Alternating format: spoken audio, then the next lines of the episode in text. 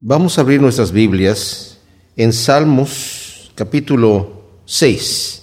El Salmo número 6 vamos a estar viendo ahora en este momento. Y me maravilla cómo vamos a descubrir que muchos de estos salmos, los salmos tienen varios autores, no sabemos en realidad cuántos son los autores de los salmos, pero hemos estado viendo desde el inicio salmos de David. No sabemos si el primer salmo es de David o no, algunos se lo atribuyen a Salomón, otros a David en realidad no nos dice de quién es el salmo, pero no importa, es el dedo de Dios el que está escribiendo aquí de cualquier manera.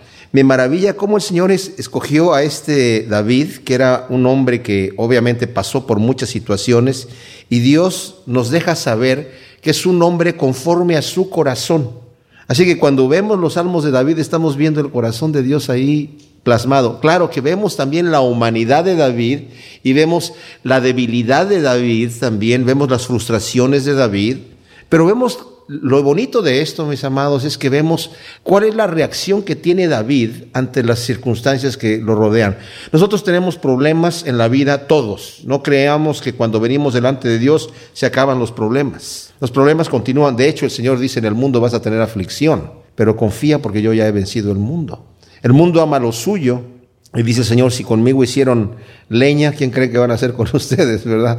Así que sabemos que vamos a tener aflicción, pero sabemos en dónde nos podemos refugiar y vemos que vamos a encontrar constantemente que David se está refugiando de continuo en el Señor, porque no tenía con quién refugiarse, ni siquiera las personas que tenía al lado, sus amigos fieles, no eran tan fieles y no eran tan amigos tampoco, ni sus hijos tampoco.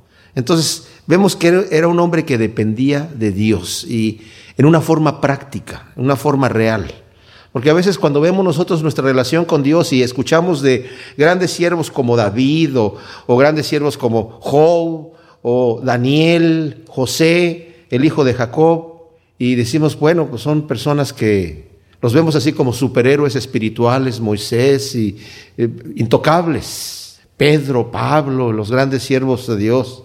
Y nosotros nos vemos como personas normales, aquellos eran especiales, están así como, decimos Pedro y Pablo y oímos angelitos, ah", ¿verdad? Y no nos, no nos ubicamos en que nosotros somos también santos escogidos de Dios. Somos amados, somos santos y amados, como nos dicen Colosenses. necesitamos identificarnos con un Dios que quiere involucrarse en nuestra vida cotidiana todo el tiempo. Así que cualquiera que sea nuestra situación, tenemos allí, no como un ejemplo eh, loco o como un ejemplo absurdo, tenemos allí realmente el verdadero ejemplo de lo que nosotros podemos hacer en nuestra relación con Dios. En el Salmo 6 nos dice aquí al director del coro con Neginot sobre Sheminit, Salmo de David. Y cuando vemos el, el título de Neginot, significa un instrumento. Eh, de cuerdas, como vimos anteriormente, otro salmo que también el Salmo 4 estaba escrito para este instrumento. David era un músico bastante prolífero en cuanto a la cantidad de música que escribía, pero también inventó algunos instrumentos y sacó ventaja de algunos otros instrumentos. Y cuando leemos el libro de Crónicas vemos que construyó muchos instrumentos con maderas especiales y le da importancia a, que se toque este salmo. No tenemos la música, desafortunadamente, pero nos dice que está en este instrumento de cuerdas y luego nos dice sobre Sheminit. Sheminit es un tono bajo, menor, porque es una canción triste. Esa es la idea de la canción. Es un canto triste con tonos bajos en tonos menores y es un salmo de David. Y nos, vamos a leerlo, nos dice, oh Yahvé, oh Jehová, no me reprendas en tu ira, ni me castigues en tu ardiente indignación. Ten piedad de mí, oh Jehová, porque desfallezco. Sáname, oh Jehová, porque mis huesos se estremecen. Mi alma está turbada en gran manera. ¿Y tú, Jehová, hasta cuándo? Vuélvete, Jehová, y rescata mi alma. Sálvame por tu misericordia, porque no habrá memoria de ti en la muerte. Y en el Seol, ¿quién te alabará? Estoy agotado de tanto gemir. Todas las noches inundo mi lecho, con mis lágrimas empapo mi cama. Mis ojos están enturbiados de tanto sufrir. Se han envejecido a causa de todos mis adversarios. Apartaos de mí todos vosotros los que hacéis iniquidad, porque Jehová ha oído la voz de mi llanto. Jehová ha escuchado mi súplica. Jehová ha recibido mi oración. Todos mis enemigos serán avergonzados y muy confundidos. Serán vueltos atrás y repentinamente avergonzados. Vemos que, como la mayoría de los eruditos bíblicos dicen, este es uno de el primer salmo penitencial, le llaman penitencial porque eh, obviamente está pidiendo perdón David de algo que ha hecho.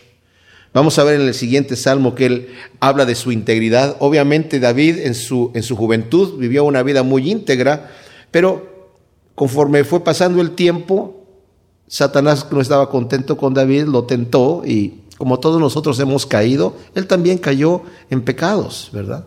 Aunque era un hombre conforme al corazón de Dios, era un hombre carnal que nació como pecador como todos nosotros. No sabemos en qué momento se escribió este salmo y eh, el tratar de atinar o eh, pues no, no, no nos conviene saber exactamente. Lo que sí sabemos es que fue después de que David hizo algo que él sabe que está mal. Ahora, el Señor nos habla del castigo para sus hijos. El Señor reprende y castiga, dice la Escritura, a todos los que Él ama. No es un castigo de venganza, porque los castigos de juicio o de venganza de Dios son fulminantes. Pero estos son castigos de corrección para volvernos al camino. El Señor nos perdona de nuestro pecado, pero nos corrige con la vara, como nosotros debemos hacer con nuestros hijos. La Biblia nos dice así, para enseñarnos a entrar en el camino.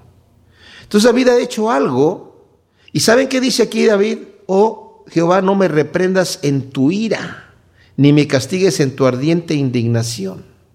El Señor nos habla que nosotros no debemos reprender a nuestros hijos, castigarlos cuando tenemos ira en nuestro corazón, debemos dejar que nos enfriemos.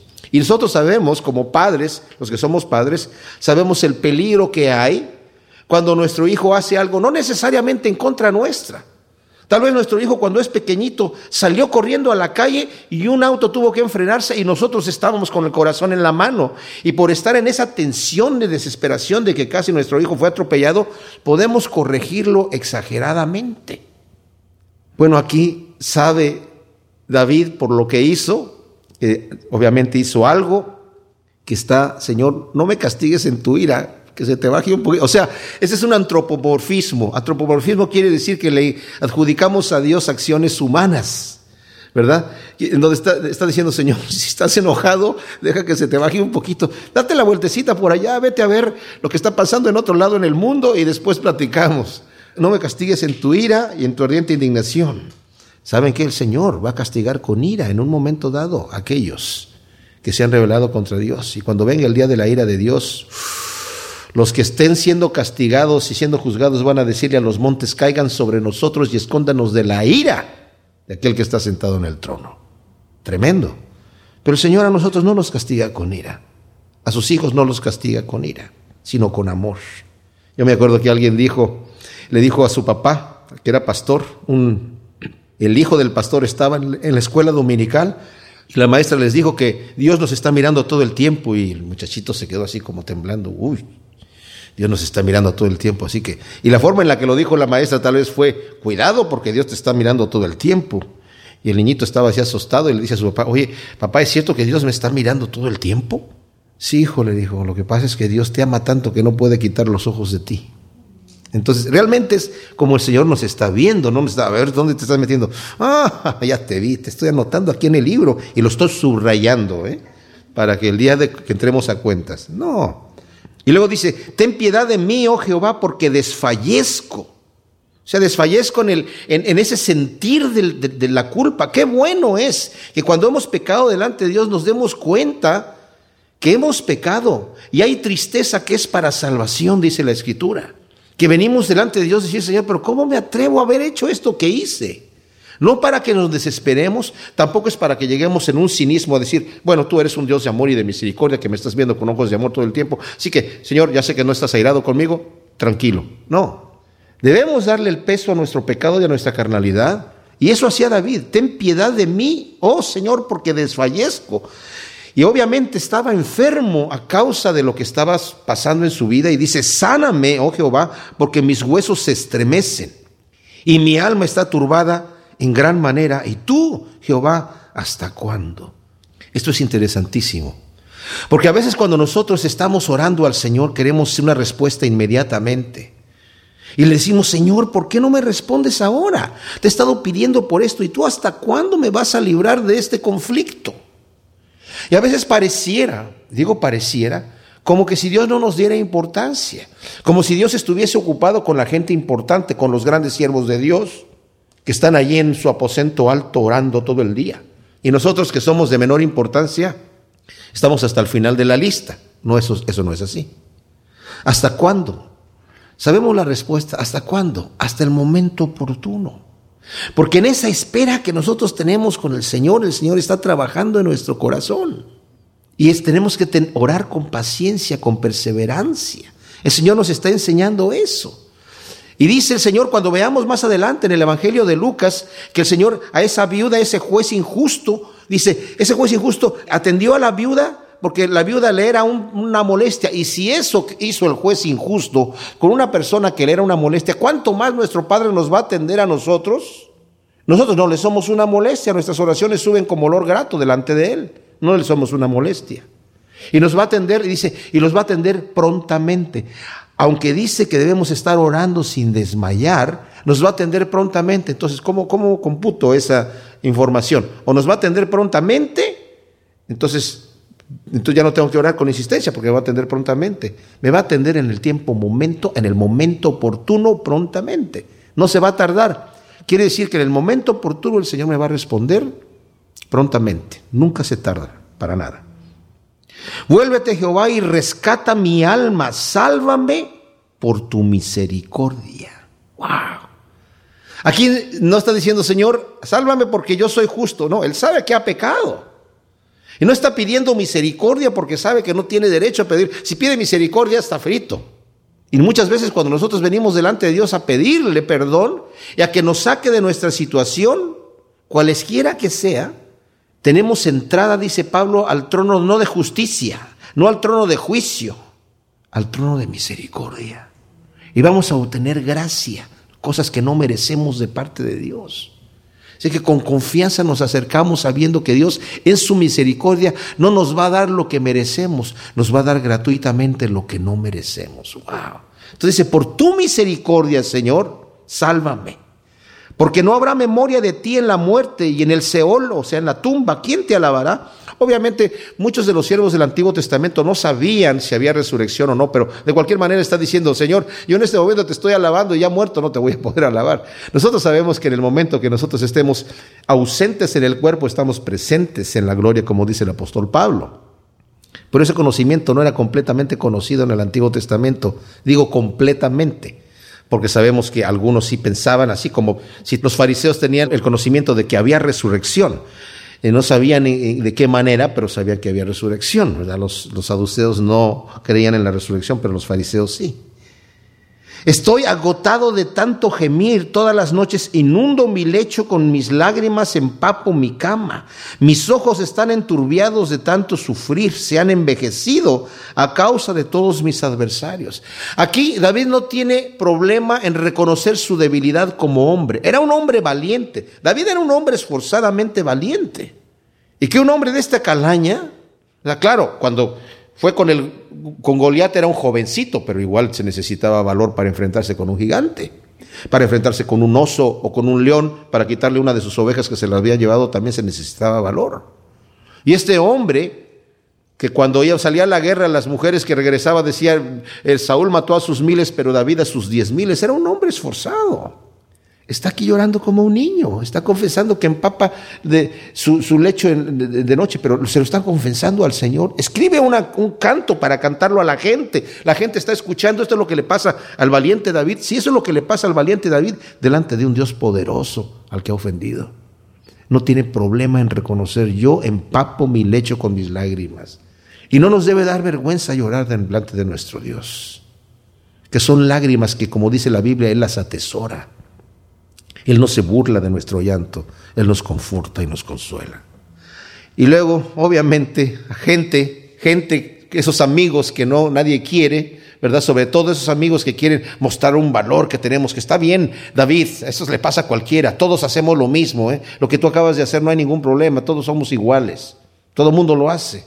Y ese tipo de consejo no lo necesitamos nosotros. Y aquí David dice, apartaos de mí vosotros los que hacéis iniquidad. O sea, yo he hecho iniquidad, reconozco mi pegado delante de Dios, yo no quiero consejos del inicuos. Si alguien me viene a decir a mí, si ofendiste a Dios, como el profeta Natán le dijo, tú eres ese hombre, David no se enojó con Natán, le ha de haber dado las gracias. Y a veces nosotros necesitamos ese tipo de personas que nos digan, tú eres ese hombre que has hecho ese mal. Apartaos de mí los que hacéis iniquidad, porque Jehová ha oído la voz de mi llanto. Y qué hermoso cuando sabemos, Dios ha escuchado mi clamor. Tal vez no me ha respondido hasta ahora. Tal vez todavía estoy diciendo hasta cuándo. No sabemos cuándo es cómo escribió David el Salmo. Si escribió una parte al principio y después lo terminó después cuando recibió la respuesta de la oración. Pero tal vez todavía no ha recibido la respuesta de la oración. Solamente sabe que derramó su corazón delante de Dios. Y mis amados, nosotros sabemos cuando derramamos nuestro corazón delante de Dios y Dios no nos ha respondido, pero sabemos cuando Dios ha escuchado nuestra oración y estamos tranquilos. Cuando Dios como que pone la mano sobre nosotros y nos dice, ya escuché tu oración. ¿Hasta cuándo? Hasta el momento que yo tengo preparado para ti. Descansa. Y dejamos nuestras cargas a los pies del Señor. Y esa es la confianza que tenemos como hijos de Dios, que hemos llevado nuestra oración delante de Él y la seguimos llevando. Y no nos desesperamos sino que dejamos que Dios sea soberano en nuestra vida y sea soberano en las peticiones que nosotros hacemos hacia Él. Él ha recibido mi oración, ha escuchado mi súplica.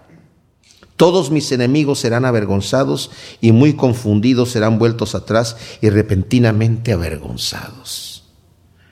Luego en el Salmo 7 nos dice, Sigayón de David, que cantó a Jehová por causa de las palabras de Cus Benjamita. El título significa que es eh, un tono musical de acompañamiento, ¿verdad? Este tipo de, eh, ritmo o de estilo musical. Y no nos sabemos quién es este Cus benjamita. Algunos dicen que pudo haber sido Saúl. La palabra Cus significa negro. No quiere decir que el tipo era un negro, pero sí, eso es lo que significa la palabra Cus, ¿verdad?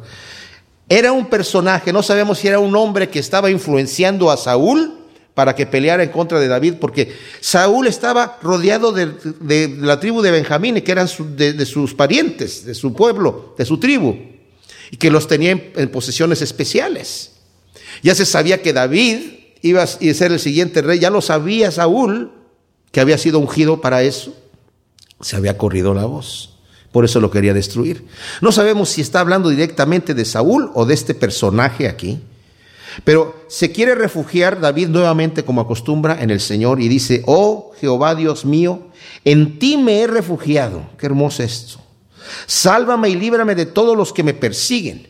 No sea que desgarre mi alma cual león, que despedace y no haya quien libre esta persona que está atrás de mí. Oh Jehová Dios mío, si he hecho esto, si hubo iniquidad en mis manos, si pagué con mal al que estaba en paz conmigo, porque antes le libré al que sin causa me era mi adversario, que mi enemigo me persiga y me dé alcance y que pisotee por tierra mi vida y, ponga mi honra en el polvo. O sea, si pagué con mal al que estaba en paz conmigo. Bueno, sabemos que más adelante él pagó con mal al que estaba en paz con él, que era Urias. Era un hombre que estaba en paz con él. Y él violó a su esposa, y además lo mandó matar a él. O sea, en este momento sabemos que todavía no ha pasado eso en la vida de, David. Pero dice, si eso pasó conmigo, Señor, entonces está bien, que me venga el mal que me está viniendo en este momento. Obviamente está siendo perseguido David en este momento. Levántate, oh Jehová, en tu ira, álzate contra la furia de mis adversarios y despierta a favor mío en el juicio que convocaste. Que te rodee la asamblea de naciones y presídela tú desde las alturas. Oh Jehová, tú que impartes justicia a los pueblos, júzgame Jehová conforme a mi rectitud y conforme a la integridad que hay en mí. En este momento David, en su juventud, está pensando, todo esto que me va a venir a mí de parte de Dios es porque yo soy íntegro y porque yo soy justo. Y como dije anteriormente, el Señor le va a permitir andar así un momento a David, hasta que se dé cuenta David que realmente todos somos pecadores. Y miren, Dios no nos juega trucos no nos juega trucos, pero a veces nos deja un poquito sueltos para que nos demos cuenta que no es por nuestra justicia que nosotros nos vamos a merecer el reino de Dios y que no es por nuestra bondad y nuestra rectitud que Dios nos está sonriendo, sino por su pura misericordia. Porque nadie, absolutamente nadie califica para estar delante de Dios bien parado, sino que todos nosotros hemos caído, todos nos hemos alejado, pero David en este momento necesita aprender eso. Claro, en este momento está con esa confianza diciendo, Señor, ayúdame porque me merezco que me ayudes. Júzgame y vas a ver que yo soy íntegro. Acábese ahora la maldad de los malvados y sea el recto firmemente establecido, porque el Dios justo examina el corazón y los riñones. Esto, o sea, examina incluso el subconsciente, quiere decir aquí. Mi escudo está en Elohim que salva a los rectos de corazón. Elohim es juez justo es un Dios que sentencia cada día, o sea, su justicia. Notemos que aquí no habla mucho de la misericordia de David, esa la va a aprender después. Como dije, Dios utiliza, escoge personas que son verdaderos hombres de fe para someterlos a la prueba y que, y que salgan mejor todavía. Eso es lo que le va a pasar a David, con todas estas situaciones que le van a venir en su, en su día. Si no se convierten, afilará su espada, tensará su arco y apuntará preparará sus armas mortales y dispondrá sus flechas abrasadoras. Ahora esto es verdad. Si el impío no se convierte a Dios, eventualmente va a venir un juicio. Y esto es real. Esto no es un cuento, va a venir un juicio. He aquí el inicuo se preñó de iniquidad, concibió perversidad y dio a luz la falsedad. Hizo un hoyo y lo ha ahondado, pero él mismo ha caído en el foso preparado. La perversidad se revierte sobre su cabeza y su violencia desciende sobre su coronilla. Ahora, es cierto, aquí dice que el inicuo se preñó de iniquidad y concibió perversidad y dio a luz la falsedad. Y dice Santiago, ¿de dónde viene el pecado? Piensa con nosotros, con los deseos carnales que nosotros tenemos. Y esos deseos carnales empiezan a, a concebir ese pecado y el pecado una vez que ha sido consumado, da a luz la muerte. Eso el pecado viene de nuestro corazón perverso. Pero fíjense cómo dice aquí, la perversidad, el hoyo que ha ahondado, él mismo va a caer ahí y su perversidad se va a revertir sobre su cabeza. El mejor ejemplo lo tenemos en Amán, ¿verdad? Que hizo esa, eh, puso ese, eh, madero para crucificar ahí a Mardoqueo y él terminó siendo crucificado ahí. En el capítulo 19 de Deuteronomio dice, Señor, cuando vengan eh, alguien y acuse a una persona, a su prójimo, va a venir delante de los jueces y van a traer el asunto y si se encuentra que este hombre está acusando falsamente a su prójimo, eso está en el capítulo 19 a partir del versículo 16 en adelante de Deuteronomio, si lo quieren leer después, dice, si este hombre se encontró que fue un acusador falso, ustedes los jueces le van a hacer a ese hombre el mal que él quería traer sobre su prójimo. Lo que él pensaba que le iban a castigar con su acusación falsa, lo van a tener que castigar a él. Y dice, y no vas a tener perdón de él, ojo por ojo, diente por diente, mano por mano, pie por pie. No te apiadarás de él, le vas a hacer exactamente lo que él pensaba hacerle a su prójimo. O sea, aquí David está diciendo, ese hoyo que está acabando va a caer sobre sí mismo. Así que no tengamos temor cuando nos atacan a nosotros por ser cristianos. Eventualmente, esa persona que está preparando la trampa va a caer en ella, tarde o temprano, tarde o temprano. En el Salmo 8 vemos aquí este salmo que para mí es tremendo. Es un salmo cortito, pero sustancioso. Como dije, vemos el corazón de Dios en los salmos de David, un hombre conforme al corazón de Dios. Y este es un salmo que nos manifiesta a nosotros el corazón de un verdadero adorador, de un hombre como David que meditaba en las cosas de Dios. Él decía, yo, a mí me gusta meditar y rumear en tu ley. Me encanta estar meditando en las cosas que Dios ha, eh, ha, ha mandado. Y saben, cuando yo conocí al Señor, lo conocí a través de la lectura de la Biblia. Y cuando yo empecé a leer las cosas que el Señor decía en la palabra de Dios, me maravillaba de sus caminos, de sus estatutos, de, de que dijera que debemos estar amando a nuestro enemigo. En vez de que me cayera eso a mí mal, decía yo, eso es lo que tiene que ser, de que debemos llamar a nuestro prójimo como a nosotros mismos. No entendía muy bien eso de darle la otra mejilla, de que al que te pegue la mejilla derecha vuelve la otra. Ay, Señor, no me gusta mucho eso, pero lo voy a tratar de digerir, de entender y empezarlo a rumiar y empezar a entender y saben, cuanto más he meditado y cuanto más medito en las cosas de Dios e incluso en las leyes, porque David solamente tenía lo que era el Torah, o sea, los primeros cinco libros de, de Moisés, era lo que él conocía solamente, era lo único que estaba escrito hasta esa época. Y con eso meditaba en la ley de Dios conociendo las cosas del Señor.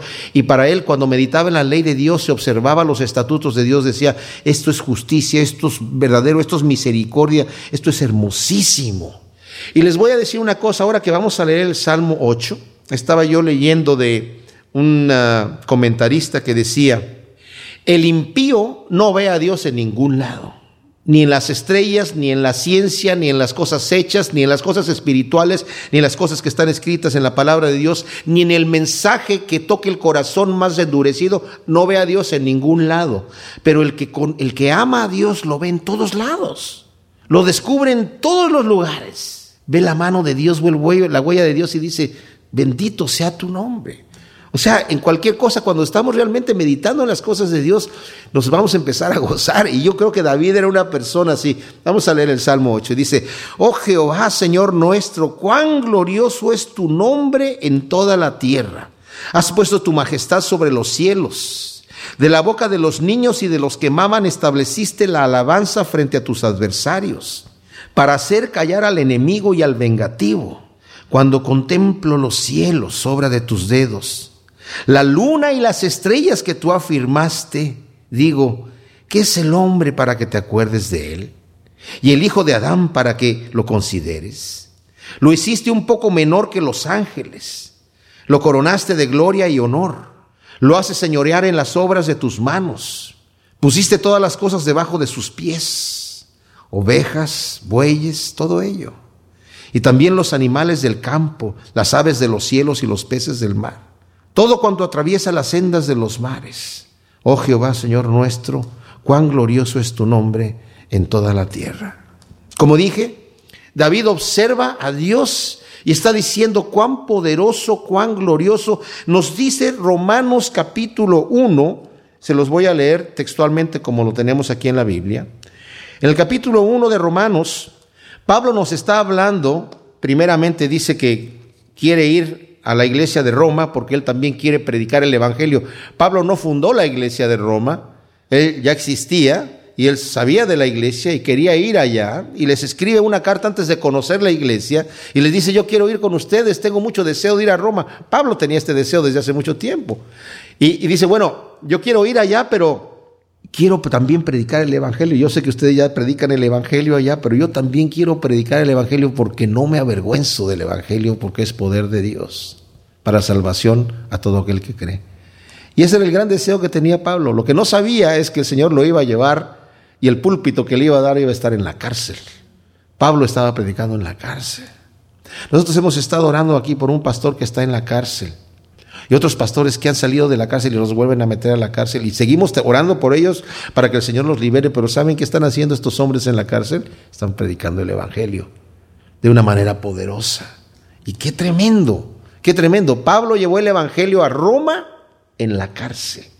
Y dice que muchos de los de la casa de Herodes conocieron al Señor, estaba atado a soldados y a todas las prisiones en donde estuvo Pablo, pues Pablo hablaba con, la gente que lo venía a visitar de las cosas de Dios y dicen que los soldados iban convirtiendo, porque los soldados tenían que estar encadenados a Pablo, era la ley, estaba encadenado y si lo reemplazaban cada cuatro horas, llegaba otro nuevo soldado para convertirse con Pablo. Tanto así que cuando Pablo fue decapitado por Nerón, lo llevaron y ya estaba estando allí en el, en el eh, Coliseo, para decapitarlo delante de toda la gente, le dijeron que si decía que César era el Señor, no le iban a cortar la cabeza y dijo, no, Jesucristo es el Señor, y puso la cabeza y el verdugo vino y le cortó la cabeza. Y estaba encadenado a un soldado. Y el soldado dijo, yo también debo decir que Jesucristo es el Señor, y puso su cabeza y también lo decapitaron, inmediatamente después, según la tradición, ¿verdad?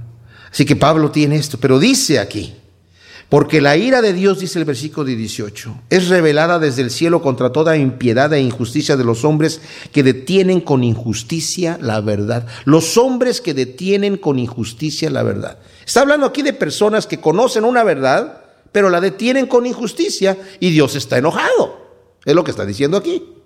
Porque lo que de Dios se es conocido, o sea, lo que nosotros conocemos de Dios y que estos hombres también lo conocen, es evidente para ellos, pues Dios se lo manifestó. Fue evidente para ellos que Dios estaba ahí, Dios se lo manifestó y Dios lo sabe. Y como ellos detienen esa verdad y la quieren negar, como el avestruz dice, si yo meto la cabeza en la tierra ya no existe mi depredador, si yo digo que Dios no existe y Dios deja de existir, Así no es, dice, porque las cosas invisibles de Él, nos dice cómo es que Dios les dio a conocer estas cosas. Las cosas invisibles de Él, de Dios, su eterno poder y su deidad, estas son cosas invisibles. Su eterno poder y su magnificencia, su deidad, su divinidad, se hacen claramente visibles desde la creación del mundo. ¿Cómo? Lo invisible de Dios se hace visible, efectivamente se hacen visibles entendiéndose por medio de las cosas hechas, de modo que no tienen excusa. O sea, las cosas hechas tienen la firma de Dios, tienen las huellas digitales de Dios, de manera que las personas que observan estas cosas y niegan a Dios, no tienen excusa, porque Dios se ha manifestado. Porque habiendo conocido a Dios, no le glorificaron como a Dios, ni le dieron gracias, sino que se entregaron a vanas especulaciones y su necio corazón fue entenebrecido alegando ser sabios, se hicieron necios. Wow. Pero aquí dice, oh Jehová Señor nuestro, cuán glorioso es tu nombre en toda la tierra. Has puesto tu majestad sobre los cielos, Señor, tu poder y tu deidad los estoy viendo claramente visibles porque tu majestad está en los cielos. No está hablando de los cielos de los cielos espirituales, está viendo, estoy viendo el firmamento, Señor, estoy viendo aquí tu majestad, la, estás desplegando con orgullo, estás diciendo, mira, esto solamente lo puedo hacer yo. Has puesto tu majestad sobre los cielos. Lo dice, de la boca de los niños y de los que maman estableciste la alabanza frente a tus adversarios para hacer callar al enemigo y al vengativo.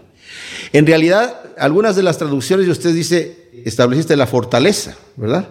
¿Saben que es interesante que se puede traducir de las dos maneras, pero lo que es más interesante, este versículo, nosotros lo vemos eh, en el Nuevo Testamento cuando el Señor había entrado en el domingo de Palmas a Jerusalén y echó fuera a los cambistas que estaban ahí en el templo.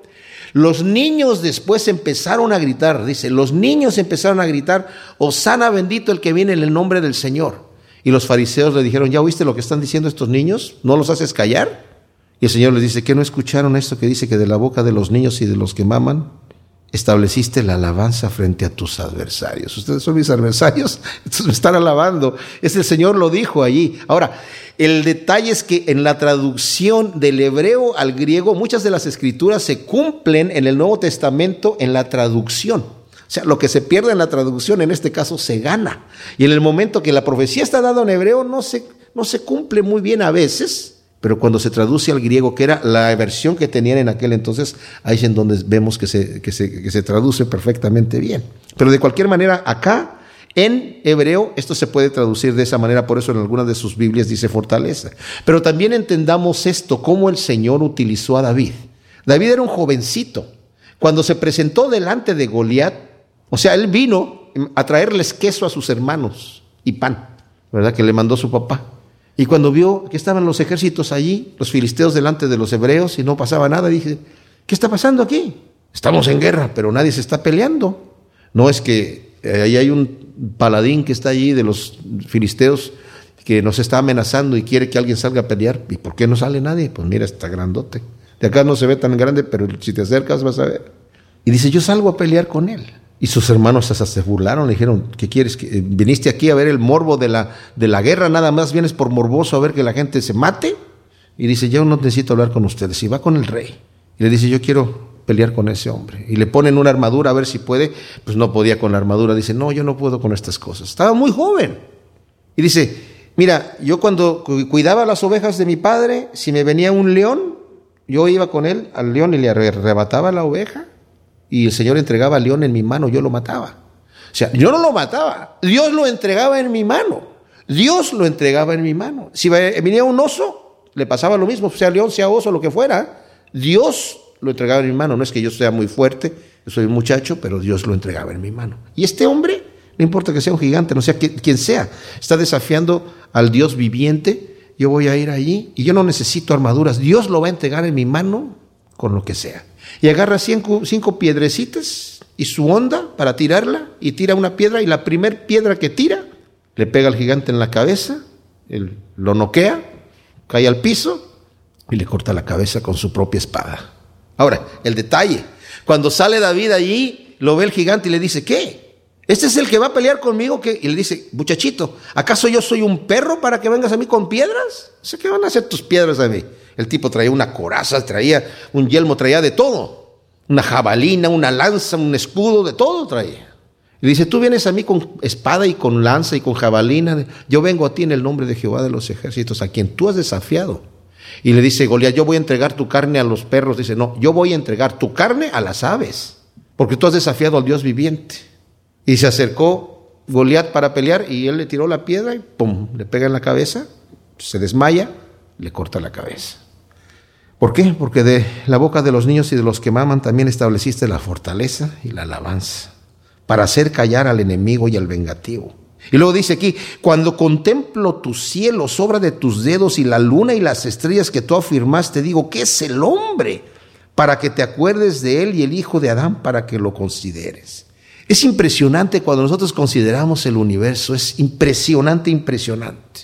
Estoy preparando una presentación para los eh, desayuno de los hombres y voy a hablar un poquito de, nada más para que veamos la grandeza la grandeza de lo que Dios ha hecho.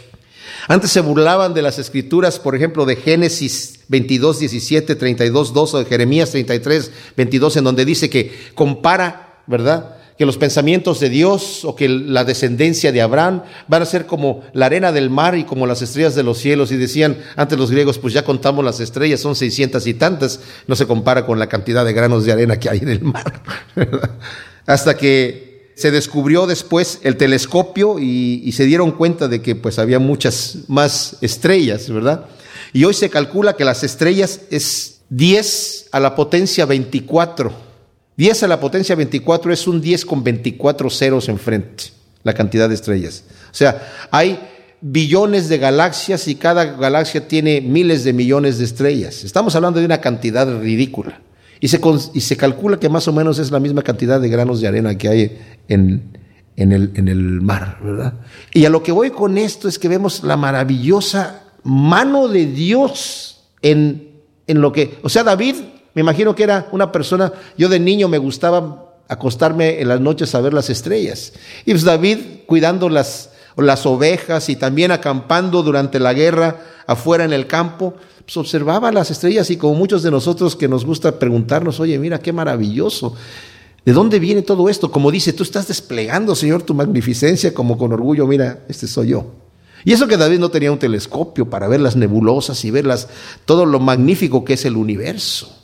Pero la gente que sí lo conoce y que niega la existencia de Dios, podemos decir, oye, ¿qué, ¿por qué tanta ceguera?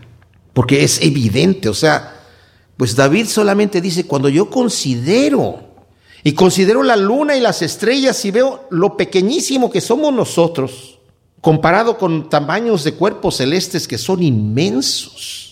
Y la inmensidad del universo, donde tenemos estrellas que están a millones de años luz, miles de millones de años luz de distancia. Imagínense lo que estamos hablando. O sea, nosotros apenas nos está llegando la luz que se emitió hace miles de millones allá. Y apenas lo estamos viendo nosotros. La inmensidad es una cosa tremenda. Y dice, es obra de tus dedos. O sea, ni siquiera con esfuerzo, sí, con obra de tus dedos, Señor. Qué impresionante ver la, dimensión que le daba David a Dios. A veces nosotros no dimensionamos a Dios así. Lo vemos limitado, lo vemos sordo, lo vemos ciego, lo vemos preocupado, lo vemos desocupado de nuestra oración, los vemos desinteresado de nuestras peticiones. A veces no llegamos con fe a pedirle al Señor y pensamos, Dios no me va a escuchar. Y ya cuando venimos de esa manera, como dice Santiago, el que ora sin fe, dudando, no piense la tal persona que va a recibir cosa alguna de Dios. Cuando venimos delante de Dios tenemos que venir con fe, sabiendo que nos está escuchando, sabiendo que nos va a responder, porque él, dicho, él ha dicho, todo lo que pidáis en mi nombre, yo lo haré. Pero ¿qué tal si no lo hace, Señor? Entonces ya estoy dudando. Aquí habemos dos o más y donde dos o más estemos ahí en tu nombre vamos a pedir y tú lo harás. ¿Y qué tal si no? Pues que qué tal si no, no. Entonces el Señor no obra así. El Señor no nos, no nos va a escuchar de esa manera. Ahora, también dice Santiago, cuando pides y no recibes, analiza cómo pides, porque si pides para ti, para gastar en tus deleites, Dios no es el genio de la botella como algunos lo presentan. Declara, confiesa y el Señor se va a ver obligado a obrar. No, si pides para tus deleites, ya dice la Biblia que no. No es que Dios quiere que pidamos para nuestro dolor, sino que pidamos para, para su voluntad. Conforme a su voluntad es como se hacen las cosas. Bueno, pero dice, cuando considero eso, digo, ¿qué es el hombre para que te acuerdes de él? Y el hijo del hombre, el hijo de Adán, para que lo consideres. Miren, mis hermanos, cuando estaba yo pensando en esto, estaba meditando un detalle que para mí es tremendísimo. No sabemos por qué nuestro redentor, solamente el redentor muere por el hombre. Los ángeles no tienen redentor. ¿Por qué? No sabemos. Podemos especular muchas cosas. Yo he hecho mis especulaciones y tengo más o menos mis ideas, eh, me, puedo responder, pero es algo tan tremendo y tan grande como para poder decidir esto es por esta razón que los ángeles no tienen redentor. El redentor se hizo hombre, no se hizo ángel, se hizo hombre. Y vino a morir por nosotros. ¡Wow! Bendito sea el nombre de Dios. Como dice, oh Jehová, Señor nuestro, cuán glorioso es tu nombre en toda la tierra. ¿Qué es el Hijo del Hombre para que te acuerdes y que lo consideres de esta manera? Lo hiciste un poco menor que los ángeles y lo coronaste de gloria y honor. Ahora, ¿saben qué? La gente que no tiene a Dios, por ejemplo, los que creen en la teoría de Darwin, Darwin dice que el hombre es superior a las bestias. Aquí dice que somos nosotros inferiores a los ángeles. Hay un gran espacio entre superior a las bestias e inferior a los ángeles. ¿eh? Hay un gran espacio. Si yo creo que soy superior a las bestias, voy a estar, soy una persona terrenal viviendo como animal, nada más. Pero cuando soy inferior a los ángeles, me estoy viendo como una persona espiritual, hecho a la imagen y semejanza de Dios. Y Dios no me ve como superior de las bestias, sino como inferior a los ángeles. Ahora, cuando nos habla acerca de esto, lo hiciste eh, eh, menor que los ángeles y lo coronaste de honor, y lo haces señorear sobre las obras de tus manos y pusiste todas las cosas debajo de sus pies, ovejas, bueyes, todo ello, y también los animales del campo, las aves de los cielos y los peces del mar, y todo cuanto atraviesa la senda de los mares, oh Jehová, Señor nuestro, cuán glorioso es tu nombre en toda la tierra. El Señor sí nos ha puesto a nosotros para que nos enseñoreemos de la tierra. Aunque hemos perdido mucho de nuestro dominio por haberle entregado el dominio a Satanás en el jardín del Edén, que lo hizo Adán, de manera que el Señor de este siglo ahora es Satanás. No obstante, nos enseñoreamos de los animales y de las plantas y todo eso, aunque no tenemos un control completo. Pero aquí no tanto se está refiriendo al hombre natural. Si nosotros nos vamos a Hebreos capítulo 2, vamos a ver que en Hebreos se nos narra, el mejor comentario de la Biblia del Antiguo Testamento es el Nuevo Testamento. Ahí nos está hablando del Señor Jesús y nos dice aquí, por lo cual dice el, capítulo 2, debemos dar más solícita atención a las cosas que fueron oídas, no sea que las dejemos escurrir o la deslicemos. Porque si la palabra hablada por medio de los ángeles fue firme y toda transgresión y desobediencia recibió justa retribución, ¿cómo escaparemos nosotros si descuidamos una salvación tan grande? La cual, comenzando a ser proclamada por el Señor, nos fue confirmada por los que oyeron a Él testificando Dios juntamente con ellos mediante señales y prodigios y diversos milagros y repartimientos del Espíritu Santo conforme a su propia voluntad. Porque no ha sometido a los ángeles el mundo venidero acerca del cual hablamos. Como dije, el Redentor no murió por los ángeles, sino murió por los hombres.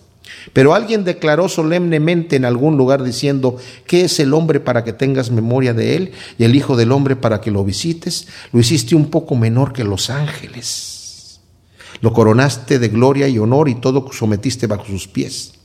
Y ahora aquí lo va a aplicar a Jesucristo, dice, porque al someter todas las cosas, nada dejó que no esté sometido a Él.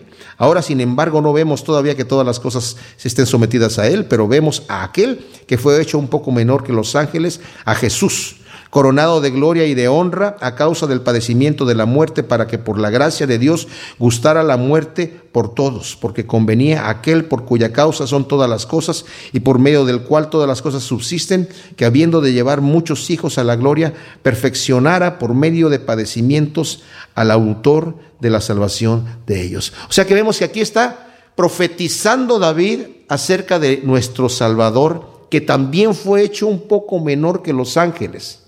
Ahora, él no era un hombre en nuestra condición completa. Nosotros hemos sido como participantes completos, somos por naturaleza carnales, pero Él ha sido hecho partícipe. O sea que Él nació sin pecado, no en nuestra condición como nosotros nacemos en pecado, Él nació sin pecado. Porque la palabra que se utiliza para que la forma en la que Él participó de la carne es diferente a la palabra que se utiliza en la forma en la que nosotros participamos habiendo nacido como pecadores. Pero de cualquier manera Él fue hecho menor que los ángeles. Y como dice Filipenses capítulo 2, Él no, no se aferró a querer ser igual a Dios, sino que tomó forma de siervo. Y en esa situación se humilló a sí mismo para sufrir una muerte y muerte de cruz por nosotros. Qué tremendo, ¿verdad? Y por eso dice hasta el final aquí, oh Jehová, Señor nuestro, cuán glorioso es tu nombre en toda la tierra. Qué, tremenda eh, revelación el Señor le está dando aquí a David y de, aparte el Señor a, través de David a nosotros para que sepamos que Dios ya estaba revelando a David de alguna manera, de alguna manera, el plan que él tenía para alcanzarnos a nosotros, para alcanzarnos a nosotros, porque David sabía que es el hombre, Señor, para que tú te acuerdes de él y para que lo, consideres y pienses en él aunque lo hiciste menor que los ángeles, tienes tus ojos puestos en nosotros. Gracias Señor te damos por tu infinito amor y misericordia, que realmente nos maravilla saber que tú estás viéndonos, Señor, considerándonos, cuidándonos, que tus pensamientos acerca de nosotros son más que los granos de arena en el mar y que son pensamientos de bien y no de mal. Te amamos, te glorificamos, te damos a ti la gloria y la honra y te pedimos, Señor, que estas, siembres esta semilla para que sepamos quién eres tú y el amor que tienes para nosotros, Señor, y podamos producir un fruto asiento por uno en nuestra vida. En nombre de Cristo Jesús. Amén.